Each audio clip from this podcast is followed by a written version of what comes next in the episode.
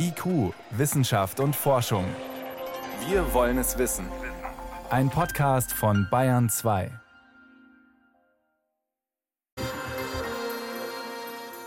Diese Nachricht hat wohl niemanden kalt gelassen. In den USA gibt es einen Patienten, in dessen Brust ein Schweineherz schlägt. Puh. Für die einen ist das Frankenstein in Reinform, für andere schlicht ein staunenswerter medizinischer Versuch. Es geht um einen 57-Jährigen im Bundesstaat Maryland. Am Dreikönigstag, also am 6. Januar, hatte ein Ärzteteam ihm das Schweineorgan eingepflanzt. Er war so herzkrank, litt an Herzinsuffizienz, dass für ihn ein menschliches Spenderherz nicht mehr in Frage kam. Meine Kollegin Jan Toczynski hat sich den Fall angeschaut. War der Patient tatsächlich so krank, dass für ihn nichts anderes mehr möglich war? Ja, tatsächlich äh, Herzinsuffizienz im Endstadium. Also da sind dann auch die Organe schon nicht mehr gut durchblutet. Und dazu kommt, dass der Mann schwere Herzrhythmusstörungen hat. Und das führt dazu, dass man ihn nicht an eine Herzpumpe anschließen kann. Und all das zusammengenommen macht ihn so schwer krank, dass er schlicht zu krank war, um auf eine Warteliste für ein menschliches Spenderorgan aufgenommen zu werden. Weil man die dann Leuten gibt, die einfach bessere Überlebenschancen genau, haben. Genau, da guckt man sich dann an, wer hat eine gute Überlebenschance. Da gibt es dann noch andere Faktoren und das all das griff bei diesem Patienten nicht. Und deswegen hat die amerikanische Zulassungsbehörde FDA dann eine Notfallgenehmigung erteilt für diesen Eingriff. Das macht man, wenn es Verfahren gibt, die eben eigentlich nicht zugelassen sind, aber eben bei besonders schweren Fällen eingesetzt werden können. Da muss dann der Patient natürlich auch einwilligen.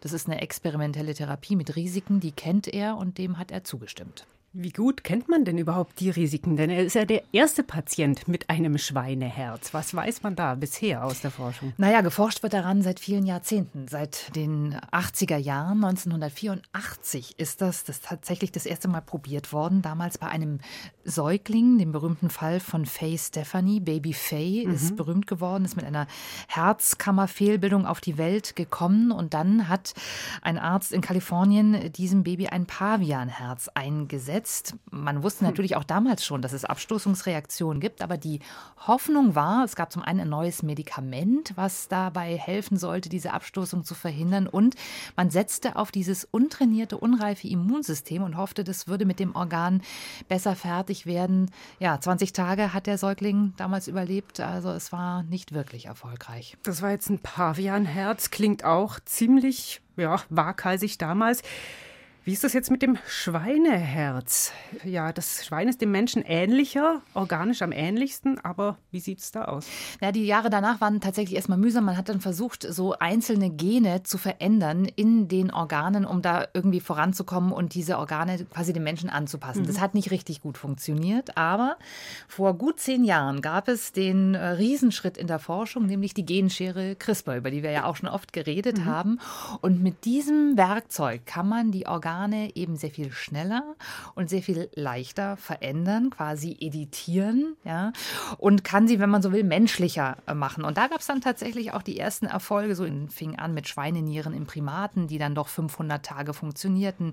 Dann gab es Versuche, ein Schweineherz im Bauchraum eines Pavians zum Laufen zu bringen. Das hat tatsächlich weit über 900 Tage funktioniert und man hat auch tatsächlich beim Pavian mal ein Schweineherz eingesetzt. Da gab es Studien und das funktioniert funktionierte im Maximalfall 195 Tage. Also plötzlich kamen diese Schritte mit einigen Erfolgsmeldungen. Also und jetzt also der erste Versuch, ein Schweineherz bei einem menschlichen Patienten. Wie hat man das denn jetzt angepasst mit dieser Gentechnik, die Sie beschrieben haben? Also das größte Problem ist ja eigentlich, dass unser Körper dieses Organ nicht will. Der stößt es ab. Das heißt, das Immunsystem reagiert und das kommt tatsächlich total aus dem Gleichgewicht. Das ist das Problem, mit dem man umgehen muss und das bringt uns zu Problem Nummer zwei. Das liegt nämlich daran, dass die Schweine bestimmte Viren haben. Tatsächlich Schweineviren, die sich also auch äh, in die Zellen einprogrammieren können und Krankheiten auslösen können bei uns. Krebserkrankungen zum Beispiel, wenn man das nicht äh, steuert und das Immunsystem eben einfängt. Und das ist das Hauptproblem, was man in den Griff kriegen muss. Unser Immunsystem und diese Schweineviren einzufangen. Und die Schweineherzen können im menschlichen Körper unkontrolliert wachsen. Also diese Themen, die muss man hier bearbeiten. Und das hat man jetzt bei diesem Schweineherz durch Gentechnik in den Griff gekriegt? Tatsächlich hat man insgesamt zehn Modifikationen vorgenommen. Also drei Gene wurden ausgeschaltet. Das soll verhindern, dass jetzt so ganz akut hyperakute Abstoßungen dafür sorgen, dass das Herz äh, nicht funktioniert. Es gibt Experten wie der Münchner Tiergenetiker Eckhard Wolf, die sagen, das könnte beim Menschen sogar besser funktionieren als beim Pavian, weil man Menschen besser kontrollieren kann, was die Medikamenteneinnahme angeht. Das konnte man bei den mhm. Pavianen nämlich mhm. nicht so gut. Und dann hat man diesem Herz sechs menschliche Gene hinzugefügt, um eben im weiteren Verlauf das Immunsystem daran zu hindern, dieses Herz abzustoßen. Also diese Reaktionen, die unterdrücken quasi die menschlichen Gene. Man hat das Herz tatsächlich etwas menschlicher gemacht, wenn man so will.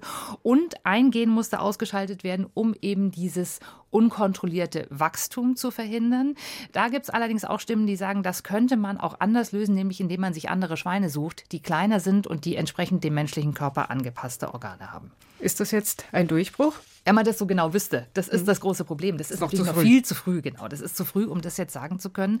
Wir wissen auch noch gar nicht, wie wir den Erfolg in diesem Fall überhaupt messen, ob in Tagen, in Wochen, in Monaten. Und es ist bisher ja auch nichts publiziert. Wir können uns bisher nur auf die Veröffentlichungen der Uniklinik verlassen. Insofern müssen wir da abwarten. Und das Ganze ist natürlich auch bisher wahnsinnig teuer. Das ist ein Einzelfall, in den wurden jetzt äh, Millionen, über 15 Millionen an Forschungsgeldern reingesteckt. Also viel zu teuer für eine breite Anwendung. Und wir müssen natürlich auch erstmal abwarten, dass es klinische Studien gibt. Also wenn man das jetzt fortführt, braucht man Studien mit viel mehr Patienten. Ja, und dann haben wir immer immer noch das ethische Problem, die ethische Frage. Wollen wir eigentlich im eigenen Körper ein Schweineherz schlagen haben? Kann man natürlich sagen, wir essen ja auch Schweine. Wo ist das Problem? Aber das sind sicherlich noch Debatten, auch ethische Debatten, die wir als Gesellschaft führen müssen. Medizinisch ist es momentan immer noch so, dass sicherlich ein menschliches Spenderherz die bessere Wahl ist. Also ein aufsehenerregender Versuch, der viele Fragen aufwirft, auch Hoffnungen weckt. In den USA gibt es den ersten Patienten mit einem Schweineherzen in der Brust. Das waren Hintergründe von meiner Kollegin Jan Toczynski. Danke. Sehr gerne.